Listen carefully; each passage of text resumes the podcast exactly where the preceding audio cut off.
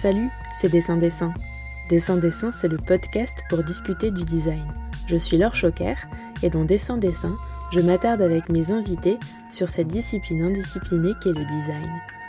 Tous les derniers mercredis du mois, c'est désormais un épisode et non plus trois qui vous sera proposé lors de cette quatrième saison, toujours pour aborder une série thématique en trois parties. Dans ces interviews, de nombreuses personnes, qu'elles appliquent ou non cette attitude, partagent avec nous leur définition du design. Avec la designer enseignante et chercheuse Camille Bosquet, nous nous sommes rencontrés lors d'un jury de diplôme. Et c'est dans ce cadre qu'elle m'a proposé spontanément et avec enthousiasme de participer à la série d'épisodes sur le design et la démocratie. Camille est aussi l'autrice de deux livres, dont l'un intitulé Open Design, dont nous allons parler dans cette interview. Avec elle, nous avons discuté d'un sujet de thèse qui devient le sujet d'articles puis de ces fameux deux livres, de Do It With Others, de Fab Lab, d'émancipation technologique, d'objets merdiques, de savoir-faire figé, de serveurs informatiques dans un bidon et de créativité en chacun et chacune de nous.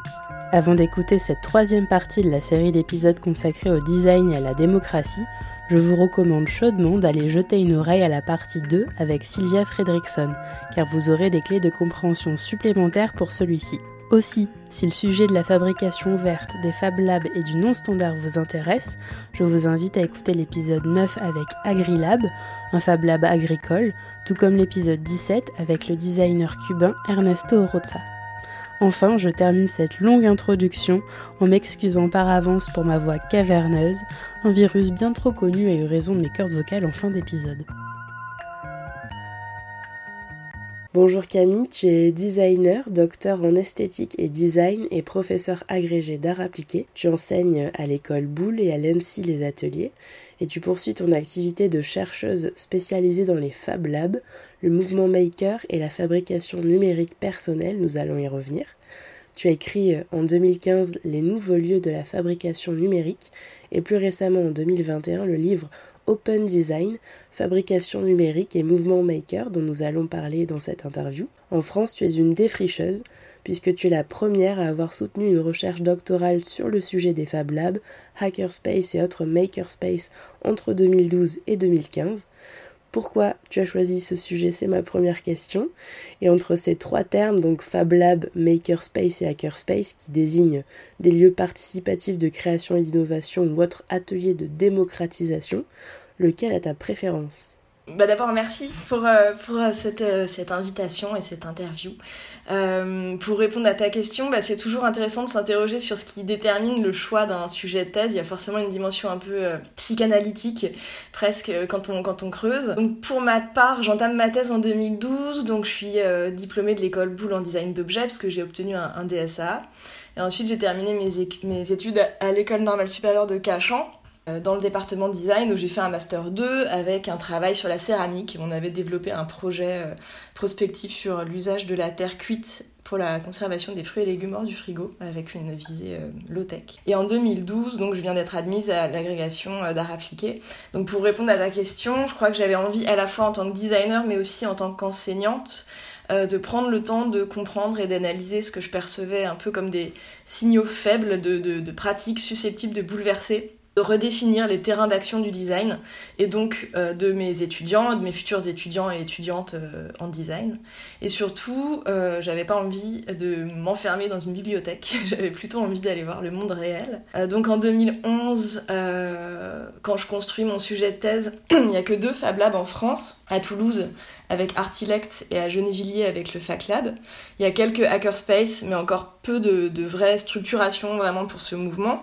Mais on commence à l'époque à en entendre pas mal parler, à la fois dans la presse généraliste, mais aussi avec des travaux, notamment de la FING, la Fondation Internet Nouvelle Génération, qui est donc un, un think tank très axé sur le numérique notamment, et qui, qui je crois, ferme ses portes ces jours-ci. Euh, et ces travaux, donc ces premières enquêtes, ont eu vraiment une grande, euh, une grande importance pour moi. Je pense notamment au défrichage très sérieux euh, qui a été publié par Fabien Echen début 2012, qui était un grand tour d'horizon des Fab Labs dans le monde. Donc ça, ce sont des sujets bah, qu'à l'époque je regarde beaucoup, qui semblent recouper des questions très différentes, à la fois du côté des modes de conception et de production, donc avec les outils numériques, les premières imprimantes 3D, et aussi des enjeux d'apprentissage, d'éducation populaire, d'apprentissage par le faire, dans l'action.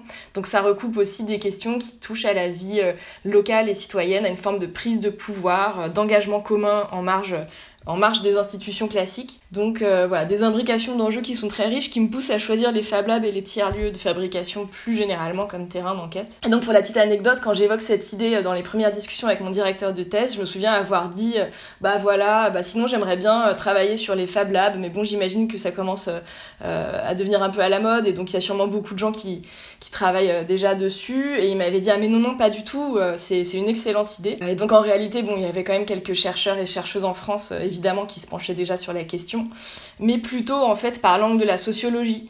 Euh, notamment, je pense euh, à la sociologie du travail, avec par exemple les travaux de, Michel Lallemand et avec lui euh, Isabelle Bérébi-Hoffman et Christine Bureau. Bref, en tout cas, du côté de, de l'esthétique, qui était ma discipline de rattachement pour ma thèse, a priori, à ce moment-là, la voie était libre.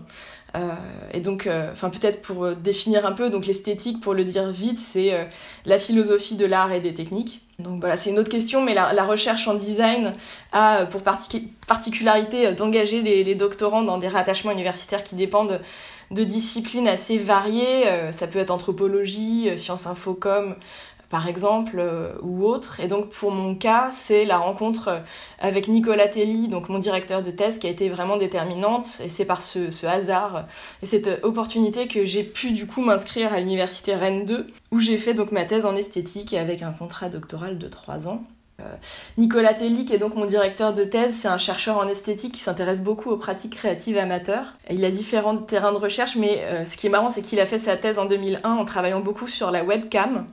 Et quand j'y pense, je me dis qu'il y a de nombreux points communs en fait dans cette démarche. Donc lui, dans les années 90, les webcams, en fait, c'était la dernière révolution euh, un peu bizarre, euh, une façon de communiquer, de se voir, de voir les autres dans leur intimité, qui était tout à fait neuve et étonnante.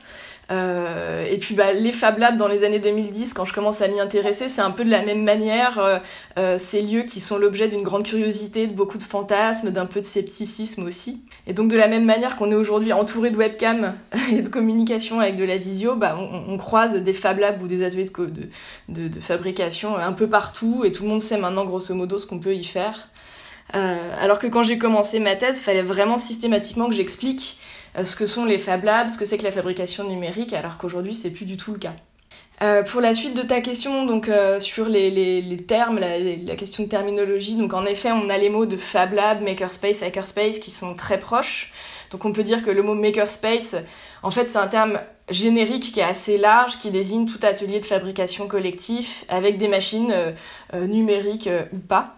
Euh, qui sont mises en commun. Donc les Fab Labs sont des makerspaces, donc des ateliers communs, mais qui répondent à une charte précise, qui structure un réseau précis. Donc je vais pas revenir sur toute l'histoire des, des, Fab Labs, mais en deux mots, euh, le mouvement naît au MIT à Boston dans les années 2000 avec l'ambition portée par les chercheurs du MIT de proposer des ateliers de fabrication. Donc ils, le formulent comme ça et disent c'est pour tous et pour tout faire. Euh, qui seront installés hors des murs de l'université auprès du, grand public euh, pour voir en fait comment les populations locales s'en emparent. Donc on a cette hypothèse initiale pour les Fab Labs qui guide euh, Neil Gershenfeld, qui est donc l'un des chercheurs à l'initiative de ce mouvement. Il y a cette hypothèse que on a la killer app, donc l'application qui tue de la fabrication numérique personnelle, qui est le fait de pouvoir produire un produit pour un marché d'une seule personne. Donc pour résumer, chacun pourrait faire un truc euh, dont il est le seul à avoir besoin.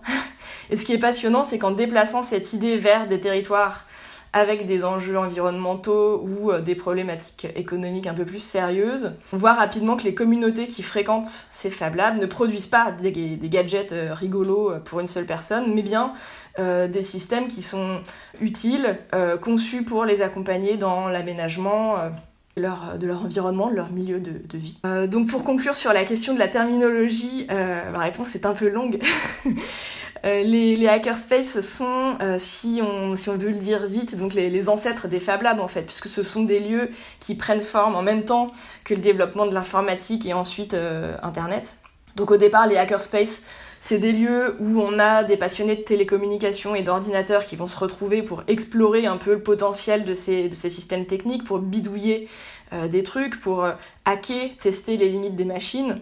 Et finalement, les imprimantes 3D, euh, autant que les autres machines de fabrication numérique, vont trouver leur place dans les hackerspace assez naturellement, ce qui explique qu'en fait aujourd'hui, il y a parfois peu de différence entre makerspace ou Fab Lab ou hackerspace. Donc on a beaucoup employé ce terme de Fab Lab pour désigner n'importe quel euh, atelier collectif, euh, ce qui a pu aussi brouiller un peu euh, justement les définitions. Mais ce mot de Fab Lab, qui est, bah, qui est un mot un peu sympa, a permis de fédérer aussi, de faire comprendre de quoi on parlait. Donc le Fab Lab, le laboratoire de fabrication. Voilà, bon après si on veut éviter trop d'anglicisme, on peut aussi garder le terme d'atelier de fabrication ou euh, de euh, tiers-lieu de fabrication, ce qui est aussi une expression qu'on emploie euh, pour ces, pour ces endroits-là. Donc finalement, tu réponds pas tout à fait à ma question. Tu nous as expliqué très rapidement ce que c'est. Et ça, c'est bien que tu l'aies fait rapidement parce qu'effectivement, nous, on va pas forcément aujourd'hui revenir sur les origines de, ce type de lieu. Je laisse les auditeurs et les auditrices aller lire ton livre qu'on va éplucher un peu dans l'interview, aussi aller euh, t'écouter dans une interview que tu avais donnée pour France Culture qui est en lien de l'épisode, on y reviendra. Donc si je comprends bien, t'as pas forcément de encore une fois, hein, je pense que ça va être le fil rouge euh, de l'interview, ça va être l'ouverture, donc tu laisses ouvert. Et euh, tu as parlé aussi de Fabien Echen, euh, qui avait ouvert la voie sur ce sujet. C'est un théoricien, c'est un designer? C'est pas un designer, c'est plus un chercheur qui était associé à la FING, donc je, je crois pas qu'il ait fait de thèse ou de choses comme ça, mais voilà, c'était plus un. Ouais. Un, participant très très actif à ce think tank. Bon, dans la partie 2 de cette série d'épisodes sur le thème de la démocratie, euh, j'ai reçu la designer enseignante et chercheuse Sylvia Fredrickson qui nous a donné sa définition des tiers-lieux. Donc euh, je vous invite à aller jeter une oreille à cet épisode avant de poursuivre cette écoute. Forcément, les makerspace, comme tu viens de l'expliquer, ça fait partie des tiers-lieux. Et puis, euh, je le disais hein, dans une interview que tu as donnée pour France Culture, tu dis que les makerspace sont, je cite, des espaces de refabrication citoyenne qui favorisent une philosophie de la réappropriation. Donc est-ce que tu veux bien un peu développer cette idée? Parce qu'en fait, ça veut dire qu'un Fab Lab, c'est pas juste un endroit pour des technophiles qui savent faire fonctionner une imprimante 3D. Oui, c'est ça. Euh, donc les Fab Labs ou euh, les ateliers de fabrication en général, ne sont pas que des cellules de production euh, alternatives pour euh, geeks euh, technophiles. Et c'est justement ça en fait qui m'intéresse. C'est que derrière la vitrine de l'équipement technique et au-delà des machines qui sont parfois super sophistiquées et qui sont mises à disposition, il y a une recherche de convivialité et une très grande importance accordée au partage, à, à l'entraide, au faire ensemble. Donc on parle beaucoup de do it yourself, mais dans les ateliers de fabrication, on entend aussi cette expression de do it with others. Euh, qui est voilà, c'est beaucoup mis en avant. Il y a un exemple sur lequel je m'appuie dans le livre qui, éclaire bien, je pense, cette idée, c'est le Fab Lab euh, South End Technology Center à Boston, qui est installé depuis 2005 environ euh, dans un quartier populaire de la ville. Et c'est un des premiers Fab Labs américains qui est installé hors des murs du MIT. Et ce qui est frappant, c'est que dans ce Fab Lab, il y a de multiples activités qui sont installées et qui finalement ne reposent pas du tout bah, sur des exploits technologiques. Donc on a des bandes de jeunes du coin qui vont venir pour euh, personnaliser leur sweat à capuche euh, et leur casquette et qui vont utiliser un peu la brodeuse numérique. Il y a aussi une petite radio locale avec un studio d'enregistrement. Il y a un programme de cours euh, qui porte un, très joli nom qui s'appelle Learn to Teach, Teach to Learn, ce qui veut dire globalement apprends à apprendre, dans lesquels donc en fait les jeunes du coin peuvent proposer d'accompagner les plus vieux qui auraient besoin d'un coup de main sur l'ordinateur ou pour envoyer un mail ou remplir un tableau Excel, faire leur CV ou quoi que ce soit. Il y a aussi un micro-ondes qui est, accessible pour n'importe qui qui veut venir faire chauffer son repas. Donc le Sovereign Technology Center, c'est aussi un lieu euh, qui, m'intéresse beaucoup parce qu'il y a, y a la, la, charte des Fab Labs qui est affichée juste à côté de la Déclaration des droits de l'homme, ce que je trouve symboliquement hyper fort. Et donc j'ai passé un peu de temps dans cet endroit-là euh, et euh, donc qui est tenu par euh, le fondateur du lieu qui s'appelle Melking, qui est un très très vieux monsieur. Et l'idée qu'il guide, c'est que bah, justement un Fab Lab, c'est pas que des machines, c'est surtout des gens. Et ça peut paraître anodin pour pour des jeunes de venir bah, personnaliser leur casquette et on peut se dire que c'est pas grand chose. Euh, mais c'est quand même une façon créative de s'affranchir peut-être des codes vestimentaires ou des messages qui sont pas vraiment les leurs, euh, d'inventer leurs propres slogans de ralliement, de, revendiquer aussi leurs propres engagements, leurs propres valeurs. Donc voilà, après, bon, l'exemple que je viens de donner, c'est un peu loin de nous euh, à Boston, mais, ça m'intéresse aussi parce que c'est, il est installé depuis une, vingtaine, une vingtaine d'années, donc c'est un vieux Fab Lab. En France, il y a plein de lieux qui, qui défendent un peu la même philosophie. Je pense notamment au, au Fac Lab de Gennevilliers, où j'ai aussi passé beaucoup de temps et qui fête d'ailleurs ses 10 ans d'existence euh, cette année, voire euh, cette semaine. Euh, et donc ils ont immédiatement affirmé bah, justement cet engagement populaire au-delà des machines. Leur devise initiale au Fac Lab, c'était participer, partager, documenter. Et ces trois mots qui, je trouve, résument bien cette idée justement qu'un lieu dépasse en fait la simple question de l'accès à des machines. Donc participer, euh, ben c'est être acteur du lieu, pas uniquement consommateur. Donc on va passer un coup de balai, euh, nettoyer la lentille de la découpeuse laser, faire la vaisselle, donner un coup de main.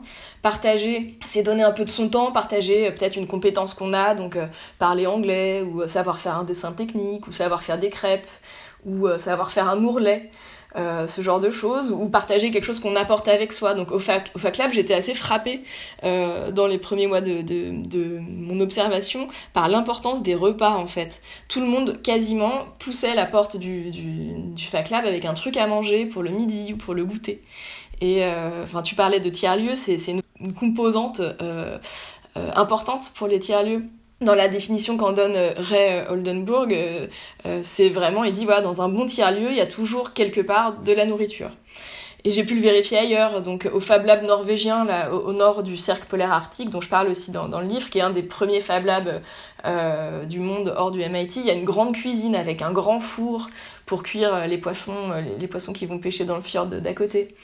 À Noise Bridge, qui est un hackerspace de San Francisco où j'ai passé un peu de temps aussi, il y a un bon groupe de personnes qui participent à des expérimentations culinaires plus ou moins euh, hasardeuses euh, d'ailleurs, avec des orientations spécifiques, donc euh, cuisiner des, tel, tel ou tel type de champignons, faire des cupcakes un peu différents. Et je crois d'ailleurs qu'ils se sont rassemblés sous, sous la bannière de Food Not Bombs, puisqu'ils ont beaucoup des noms comme ça un peu qui, claquent. Et donc pour revenir au, slogan fondateur du, du, du, Fac Lab dont je parlais, donc participer, partager, documenter, le dernier mot sur la documentation, il est important aussi, sur la question de l'appropriation ou de la réappropriation. Euh, donc quand on, quand on fabrique quelque chose à l'aide des machines du Fab Lab, euh, ça doit profiter à la communauté qui a permis au projet de voir le jour. Donc c'est vraiment une des idées fortes pour ce, pour ce réseau. Il y a cette idée d'une forme de progrès commun. Donc si un four solaire est conçu au Ghana, les plans doivent être partagés pour qu'ils puissent être refaits, adaptés à d'autres usages en Norvège ou euh, n'importe où, aux États-Unis ou ailleurs. Donc voilà, cette idée de documenter, c'est mettre en commun des savoirs, des idées, euh, pour faire avancer différents groupes d'usagers dans différents ateliers qui sont un peu partout dans le monde. Donc évidemment, euh, bah, il y a une part de, grands récits un peu utopiques, hein, parce que dans les faits, il y a peu de gens qui vont documenter sérieusement et de manière vraiment exploitable euh, leur production. Mais en tout cas, il y a quand même cette idée d'un grand partage. Donc on vient pas dans un Fab Lab uniquement pour fabriquer pour soi dans son coin, euh, sans que ça puisse servir à d'autres. Il y a d'autres ateliers qui sont conçus justement pour ce besoin avec un service très professionnel d'accompagnement à la fabrication, sans que la question de la contribution euh, se pose. Je pense notamment à des chaînes comme TechShop par exemple, ou d'autres ateliers qui sont fondés sur un modèle marchand en fait euh, assez, euh, assez classique avec un service payant quoi. Mm. Mais du coup, est-ce qu'on peut vraiment appeler ça des Fab Labs? Bah non, non, euh, on peut s'abstenir d'appeler ça des Fab Labs. Oui, c'est pas une question que j'avais prévu de te poser, mais en fait, euh, je me suis demandé combien de Fab Labs t'étais allé voir dans le monde. Eh ben, j'ai jamais tenu le compte euh, vraiment, en fait. C'est un peu bizarre, mais enfin après, c'était devenu aussi un peu un, un, un, prétexte et une occasion à chaque fois que je bougeais quelque part d'aller voir le Fab Lab ou le Hackerspace du coin. Euh, donc franchement, j'ai, j'ai, même pas de réponse en fait, euh, désolée. Parce que enfin, la fac de Rennes, j'imagine qu'ils te, vu que t'étais en thèse, ils te soutenaient pour euh, certains voyages, mais pas pour tous les voyages quoi. Euh, non, ils me soutenaient pas. Enfin, j'avais un contrat doctoral, mais bon, c'est, c'est une petite bourse, c'est pas énorme. Mais après, en fait, j'ai, j'ai beaucoup échangé mon appartement, sous-loué mon appartement, euh, j'ai beaucoup habité pas chez moi. et aussi j'ai beaucoup euh, publié, euh, fait des piges en fait pour, pour des différentes revues, des magazines, etc. Parce qu'il y avait une forme aussi de d'appétit pour ces sujets-là que j'ai contribué à, satisfaire, à nourrir, euh, avec un peu du coup la double casquette à la fois recherche et en même temps euh, documentation journalistique, euh, vulgarisation un petit peu, ou voire promotion, donc des registres qui sont un peu, qui sont un peu différents, mais mais qui paye. Bon ouais, donc difficile, euh, difficile de faire la liste, mais en tout cas c'est vrai que dans ton livre, t'en cites vraiment plusieurs et ça c'est top parce que ça ouvre euh, encore une fois sur le fait que c'est pas une pratique euh, purement euh, occidentale, enfin centrée sur l'Occident. On va y revenir à ça aussi. Même si on vient, enfin si tu viens de bien expliquer que les Fab Labs, ça se réduit pas à l'utilisation d'un le matériel totem qui est l'imprimante 3D, ben moi j'ai quand même pas pu résister à aborder le sujet. Donc dans le premier chapitre de ton livre Open Design, donc tu mets tout de suite en perspective les qualités et les défauts de cet outil autrement nommé la fabrication additive et tu écris, je cite, dans la plupart des récits prospectifs et démonstratifs qui entourent son développement et mettent en scène des usages nouveaux ou des situations de production alternatives, les possibilités offertes par l'impression 3D oscillent entre l'ambition d'une production à la demande mesurée, économique, locale, écologique et sans déchets, et une vision néo-consumériste de l'usine de salon qui encourage la production individuelle d'une multitude de crapjacks customisés. Cela fait aussi entrevoir le risque d'un monde envahi de physical spam et de contrefaçon. Fin de citation. Donc tout d'abord, est-ce que tu veux bien nous expliquer ce que sont ces mots crapjacks et physical spam? Donc cette expression, euh, elle est employée, euh, donc physical spam, dans le, un texte qui, s'appelle The Future of Open Fabrication, qui est un, rapport qui est publié par l'Institute of the Future euh, de Palo Alto en 2011. Et donc les physical spam, grosso modo, ce sont des productions sans valeur. Donc dans un scénario de surproduction, le risque c'est qu'elles pourraient proliférer, envahir nos environnements, un peu comme voilà des des gadgets ou des bidules euh, inutiles, euh, mal foutus et, encombrants et, polluants. Euh, donc on parle aussi de crapject, qui est une petite expression que, j'adore, qui est la contraction de crappy et object, donc littéralement des objets merdiques.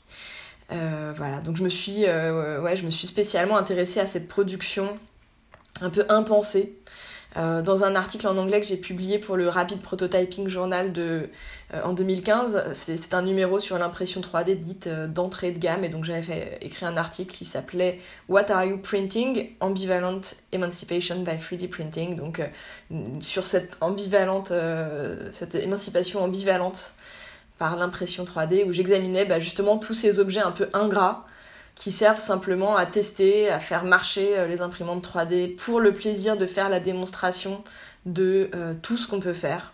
Donc c'est peut-être euh, moins fréquent maintenant, mais ces dernières années, on croisait vraiment systématiquement dans les makerspace et sur les stands de démonstration pendant les maker faire, bah justement tous ces petits objets imprimés comme euh, des têtes de Yoda, euh, des bustes de femmes, euh, des, des, des, bracelets articulés, des vases avec des volutes psychédéliques pas étanches, des, des porte-clés. Donc voilà, tout ça, c'est ce que je propose d'appeler aussi des objets fatiques, comme la fonction fatigue du langage. Donc tout ce qu'on dit quand on dit allô, ça va, mm ouais, tu m'entends, tout ça. Donc tous ces petits mots qui communiquent rien en fait, mais qui maintiennent ouverte la situation de communication. Donc selon moi, ces crabjects, ce sont des objets fatiques, donc qui n'ont euh, pour seule fonction que d'être imprimés, pour faire tourner la machine, pour faire la démonstration, pour euh, euh, jouer le jeu de cette logique spectaculaire de l'impression 3D qui fascine beaucoup, qui fait beaucoup rêver. Donc on voit ça et on se dit,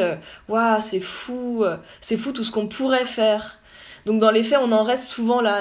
C'est la simple démonstration avec une émancipation donc qui, est, euh, bah, comme je disais, ambivalente. Donc je suis venue, j'ai vu, j'ai imaginé tout ce que je pouvais faire, puis j'ai téléchargé un fichier déjà, existant, j'ai imprimé mon porte-clés. Voilà.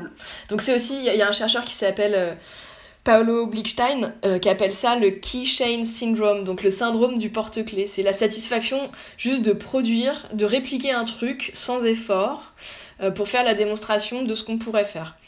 Euh, voilà, donc pour revenir à ta question sur, euh, sur euh, cette idée de, de l'usine au salon, on voit bien que ce scénario de l'usine au salon avec l'imprimante 3D chez tout le monde, en fait, ça, ça, tient pas. Pour en faire vraiment quelque chose, il faut se former, il faut, faut savoir modéliser ses propres objets, il faut avoir peut-être un scanner 3D, il faut avoir surtout des choses à faire avec. Il y a un excellent texte du, du chercheur américain Odd Lipson qui justement tire ce fil-là. Ça s'appelle The New World of 3D Printing et il imagine, il décrit justement un monde où on pourrait tous les soirs imprimer euh, une nouvelle euh, brosse à dents euh, customisée. Et on voit assez vite, quand il raconte, on voit assez vite que ce scénario de science-fiction, en fait, ne peut vraiment faire rêver personne. voilà, donc, mais dans les ateliers communs comme les, comme les Fab Labs et autres, c'est vrai que l'impression 3D offre quand même de vraies possibilités de création quand elle est couplée aux autres machines et outils numériques euh, euh, aussi.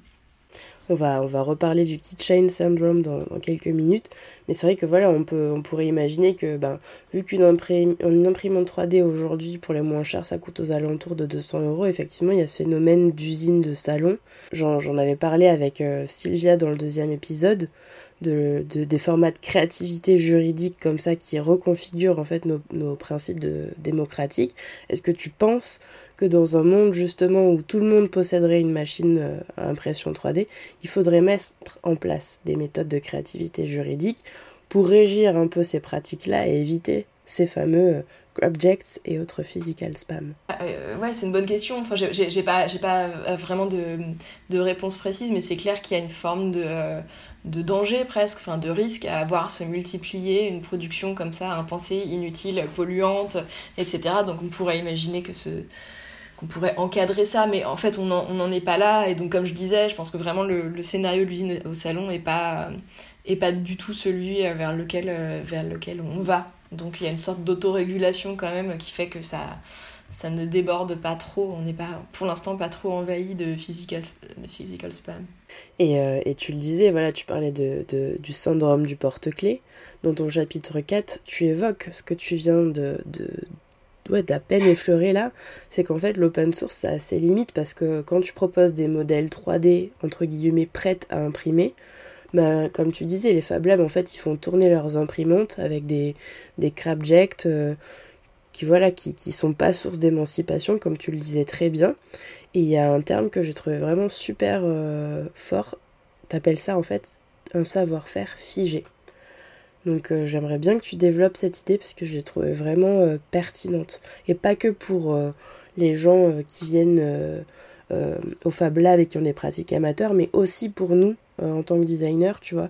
Qu'est-ce que ça veut dire en fait? Comment on, on défige ce savoir-faire? Hum, donc ouais, cette expression de savoir-faire figé, c'est euh, l'impossibilité pour un individu de vraiment pratiquer, euh, et pas seulement pratiquer, mais aussi comprendre une technique et le fait d'en rester spectateur. Donc ce qui se cache derrière cette idée, c'est la difficulté d'acquérir réellement euh, des compétences nouvelles. Donc c'est Jacques Rancière dans Le Spectateur émancipé en, en 2008 qui disait que l'émancipation se dessine dans un brouillage de la frontière entre ceux qui regardent et ceux qui agissent. Donc c'est vrai que dans mon essai, je m'interroge beaucoup sur la manière dont on peut engager le grand public dans une vraie euh, créativité avec l'impression 3D, en acceptant aussi que ces machines, elles sont pas, euh, comme on dit, euh, plug and play. C'est pas on les branche et ça marche. Elles nécessitent encore souvent quand même un minimum de savoir technique pour dialoguer avec elles, pour, pour ajuster, pour pratiquer aussi quelques écarts qui peuvent être bah, quelques écarts qui peuvent être créatifs aussi, de faire un peu autrement parfois avec ces machines, autrement qu'est-ce qui est prévu, ça peut faire émerger euh, bah, des, des, des, formes, des, des, esthétiques qui sont, peuvent être tout à fait nouvelles et intéressantes.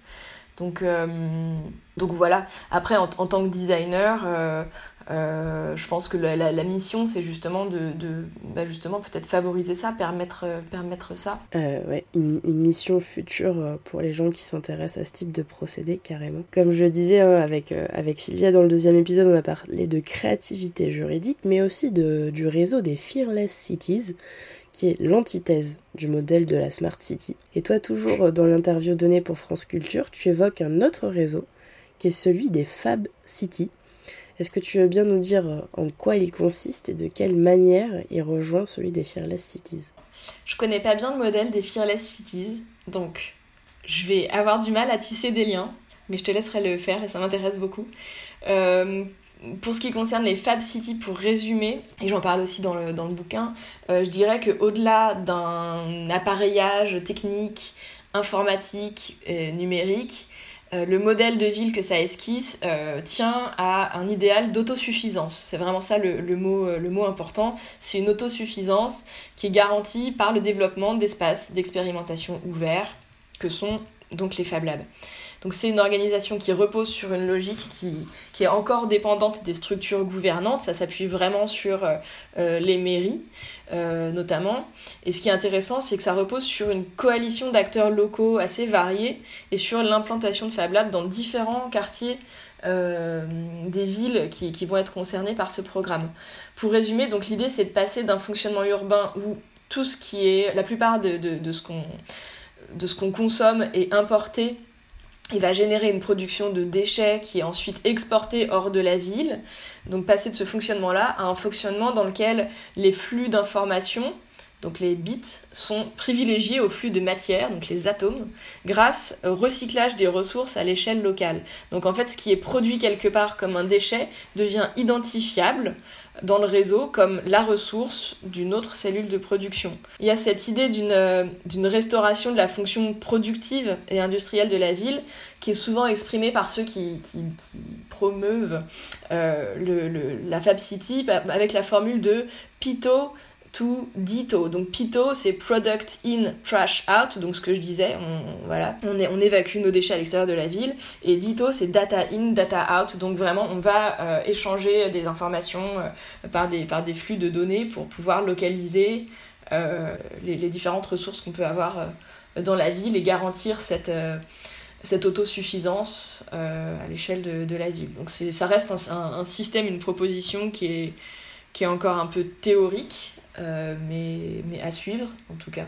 Théorique et puis aussi peut-être un peu euh, vieille comme le monde, quoi, parce que, enfin vieille comme le monde, vieille comme la révolution industrielle, parce que si on pense au marché aux puces, il y avait cette économie-là aussi de, de récupérer ce dont les gens voulaient plus pour, euh, hop, les réutiliser, quoi. Donc au final, on n'invente euh, pas grand-chose, mais euh, ouais, c'est, ça peut être une, une des réponses adaptées et alors, j'aurais pas la prétention de bien expliquer ce, qu'est, ce que sont les Fearless Cities. Donc, je fais de la promo toujours pour l'épisode de Sylvia. S'il y a des parties en général dans les thématiques de dessin, dessin, c'est pas pour rien, c'est que je vous engage vraiment à les écouter dans l'ordre.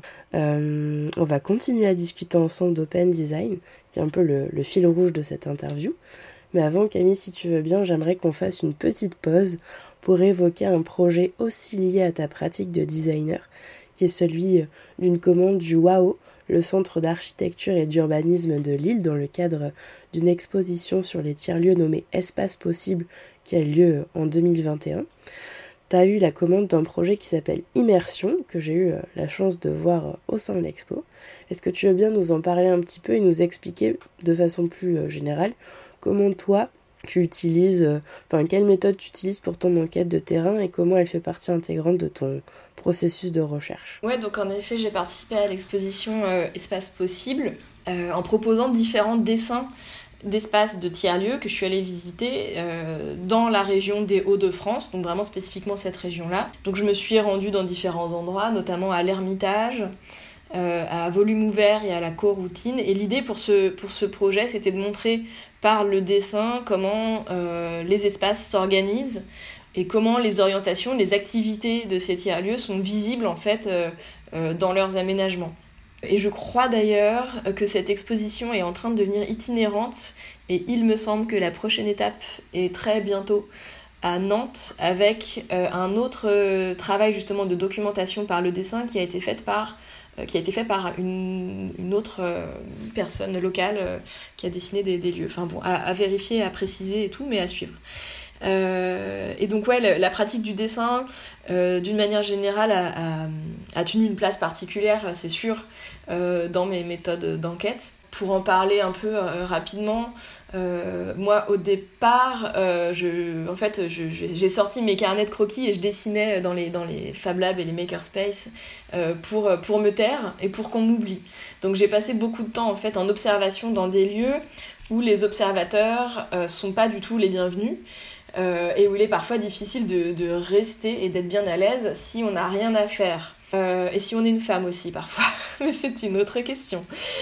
À Noisebridge, par exemple, à San Francisco, euh, j'ai beaucoup dessiné. C'est donc c'est un hackerspace anarchiste, mythique, totalement bordélique, avec euh, beaucoup de matières de récup, euh, beaucoup d'activités différentes qui sont juxtaposées. Un lieu euh, bordélique euh, à souhait et qui se prête bien à une, observation scrupuleuse par le dessin. Donc j'ai passé plusieurs soirées, journées. C'est un lieu qui est ouvert 24 heures sur 24. donc à, dessiner ce lieu. Puis finalement, alors que je dessinais justement pour qu'on m'oublie, qu'on, pour écouter, pour m'imprégner de l'endroit, pour regarder un peu comme ça, je me suis rendu compte que mon carnet de croquis produisait souvent euh, exactement l'effet inverse, puisqu'on venait voir en fait ce que je dessinais. Euh, on me posait des questions sur mon travail, euh, surtout aussi on venait m'apporter des précisions sur ce que j'étais en train de dessiner. Donc, ah bah tu veux que je te raconte cette machine que tu as dessinée, comment elle s'est retrouvée là? Tu veux que, que je t'explique pourquoi on a choisi d'installer la cuisine à cet endroit-là? Je suis sûre que tu sais pas ce que c'est que ce truc, je vais t'expliquer, etc. Et donc finalement, je me suis rendu compte que mon carnet et mes, dessins faisaient en fait euh, un peu l'effet d'un hameçon. Et j'ai fini par en jouer euh, et par m'en servir, euh, bah, en effet, comme un outil aussi de médiation et de, discussion. Donc ensuite j'ai délibérément demandé à ce qu'on commente mes dessins pour les préciser, pour m'expliquer voilà de, de, quoi de quoi il s'agit, pour au passage aussi bah, recueillir des histoires. Euh, des récits liés aux pratiques euh, des habitués des lieux. Donc voilà, donc en tant que designer, j'ai un peu hacké euh, mon carnet de dessin pour en faire un genre, un genre d'outil, d'enquête quoi. Ça marche. Il y a un exemple que tu mentionnes aussi dans le deuxième chapitre de Open Design et que je connaissais pas. Je sais pas comment ça a pu m'échapper parce que je suis sûre qu'il y a plein d'auditeurs et d'auditrices qui vont connaître le projet.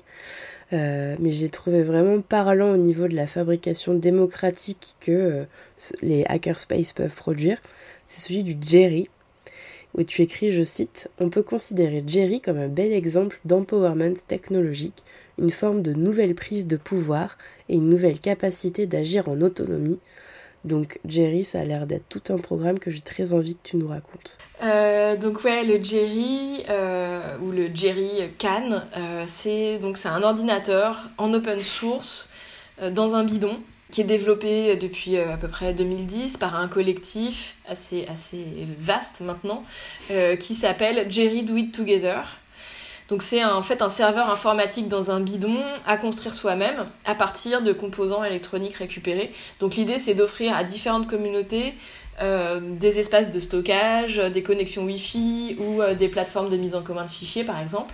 Donc on est clairement dans ce qu'on appelle là l'open hardware. Voilà, il y a beaucoup de workshops de construction qui sont développés pour, euh, pour construire des Jerry. on en croise notamment pas mal en Afrique, surtout en Côte d'Ivoire, au Sénégal, euh, au Togo, en Algérie, il y a de, grosses communautés de, de, Jerry Do It Together.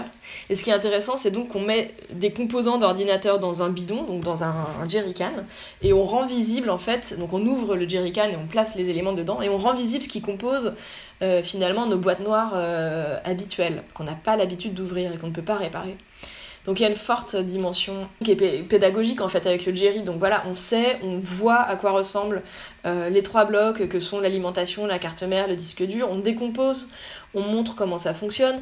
Euh, ils ont proposé notamment un modèle avec des, scratchs pour qu'on puisse facilement détacher les éléments. Euh, il y a toute une documentation en ligne qui est très sérieuse, donc le mode d'emploi pour construire le Jerry est disponible. L'initiative est vraiment bien, bien documenté. Euh, après, il y a plusieurs étapes. Donc, il faut d'abord sourcer les, composants informatiques, euh, donc démonter des vieux ordi qu'on va chercher dans des entreprises, etc.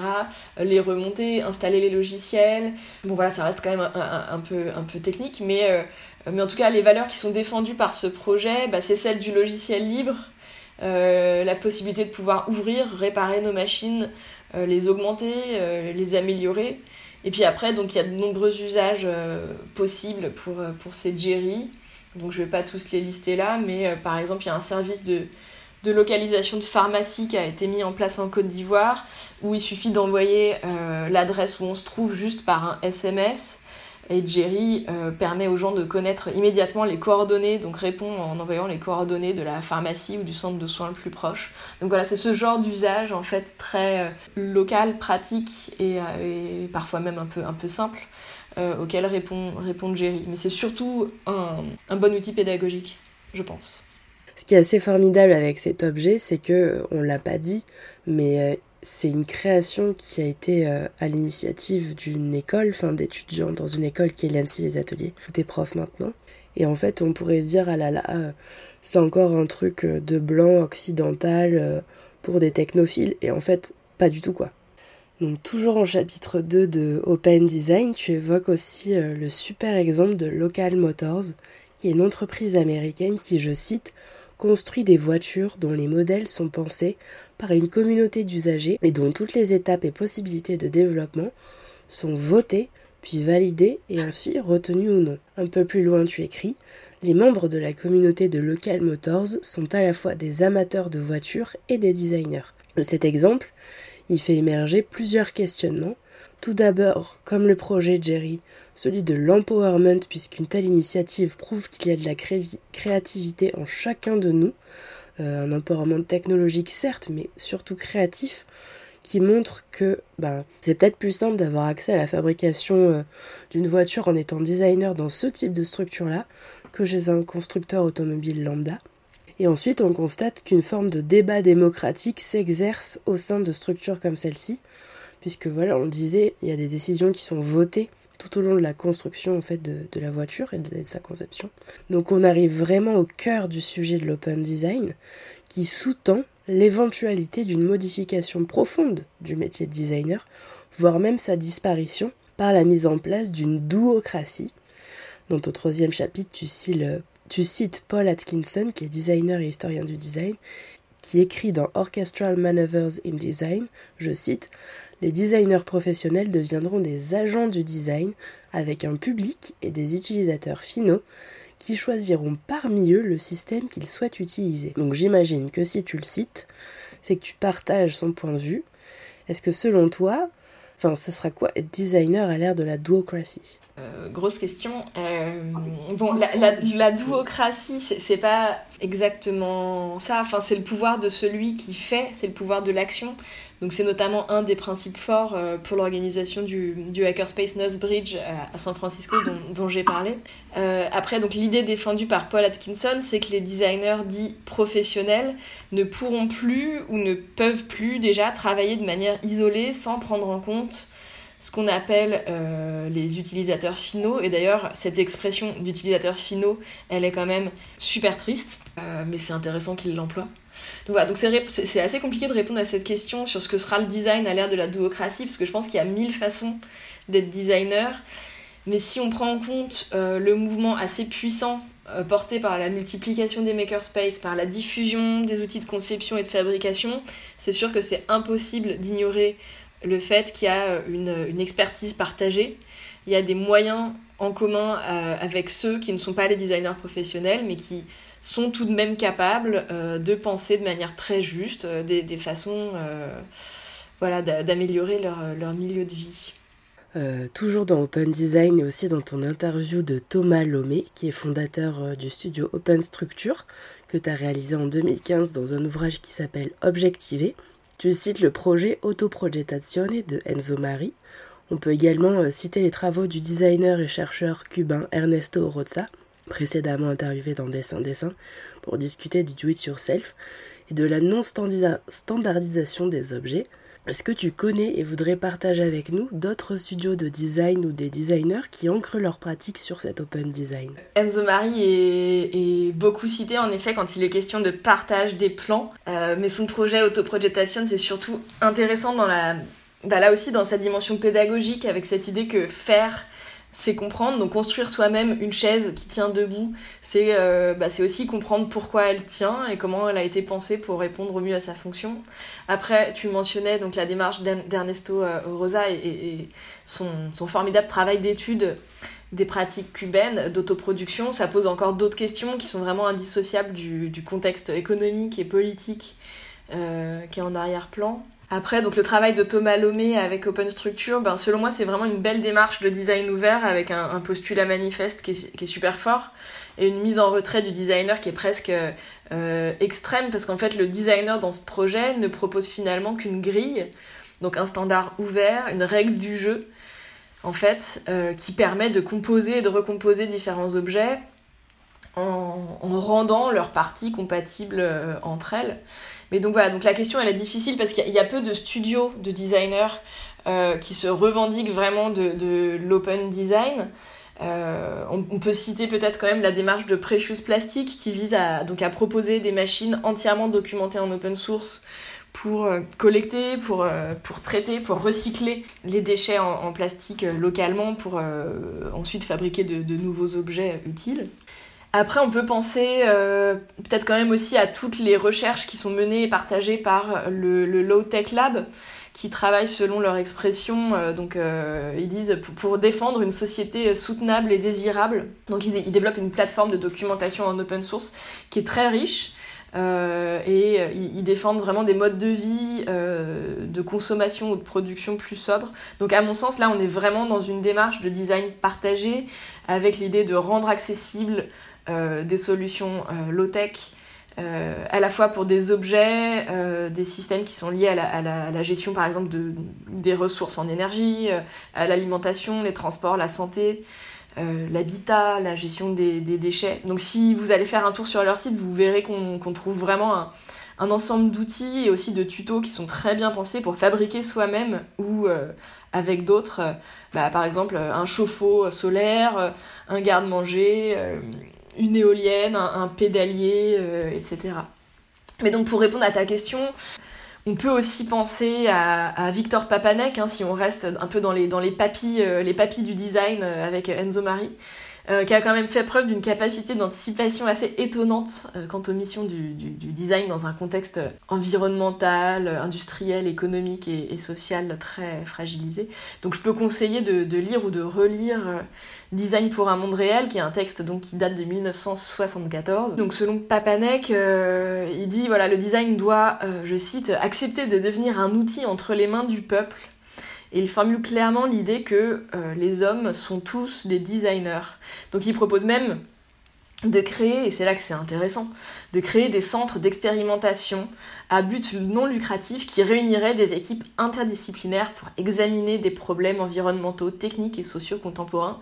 Et donc voilà, donc il développe un peu sur, cette idée d'un partage communautaire, et en fait c'est dans les dernières pages de son, de son ouvrage, et on peut vraiment penser que... Euh, voilà, 1974, il anticipe en fait euh, déjà ce que sont maintenant euh, les ateliers de fabrication euh, comme les Fab Labs dont on parle depuis tout à l'heure. Ouais, c'est chouette que tu cites Victor Papanek comme tu le fais dans, Open Design. Évidemment, c'est un grand classique hein, de, la théorie du design que je, rejoins Camille là-dessus. Je vous invite à lire. On va passer à la dernière question avant que ma voix ne s'éteigne complètement. dans les dernières pages de, de ton livre, tu tentes de définir ce que c'est cette pratique euh, d'open design, qui a une définition ouverte elle aussi, et qui mentionne un terme que j'aime beaucoup, c'est celui de design sympathique. Tu es donc déjà sur les pistes pour répondre à la question rituelle de dessin-dessin. Qui est-ce que selon toi le design est définissable? Si oui, quelle est sa définition? Et sinon pourquoi? Euh, Un peu d'émotion de répondre à mon tour à cette question euh, à laquelle j'ai entendu de nombreux euh, collègues et, confrères et consoeurs tenter de répondre dans ton podcast. j'ai le, le cœur qui bat.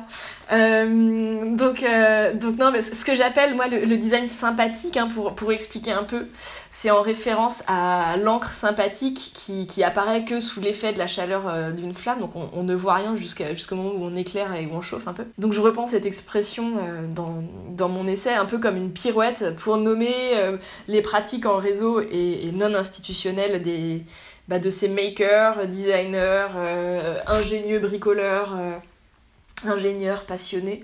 Donc ce que j'appelle le design sympathique, c'est euh, toutes ces pratiques un peu floues qui sont parfois révélées ou euh, réintégrées dans un champ plus officiel. Donc j'ai parlé aussi euh, dans ma thèse notamment de design diffus en m'inscrivant dans la lignée des travaux de Pascal Nicolas Lestrade sur la créativité diffuse.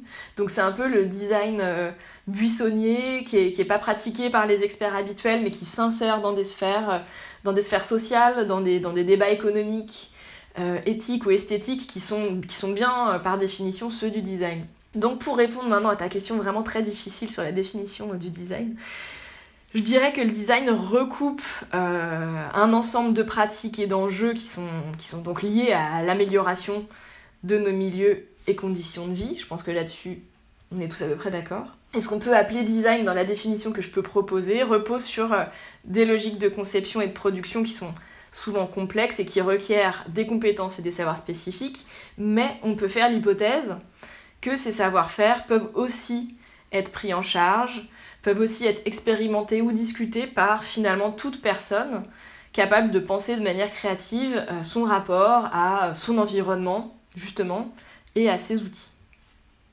Voilà ma, défini enfin, ma définition, ma réflexion. C'est une très belle conclusion pour euh, une, thématique euh, sur la démocratie. Je pense que on est, on est bien là. Merci beaucoup Camille. Merci à toi, merci beaucoup. Tout le monde est créatif ou créative. Il n'appartient qu'à vous de pratiquer ce fameux design buissonnier dont la designer sympathique Camille Bosquet nous parle en conclusion. Je ne peux que vous recommander de lire son livre Open Design et j'en profite pour remercier les éditions B42 pour l'envoi du livre. Retrouvons-nous fin juillet pour une nouvelle thématique dédiée au design et au tourisme. Dessin Dessin est un podcast natif, indépendant et non sponsorisé. Alors si vos oreilles ont apprécié cet épisode, n'hésitez pas à ouvrir le débat en glissant des commentaires et des étoiles sur SoundCloud, Spotify, Deezer, Mixcloud et Apple Podcast et à en parler autour de vous. Pour ne louper aucune info, vous pouvez aussi suivre Dessin Dessin sur Instagram. N'oubliez pas non plus que toutes les références abordées dans l'épisode se trouvent dans la description de celui-ci. A très vite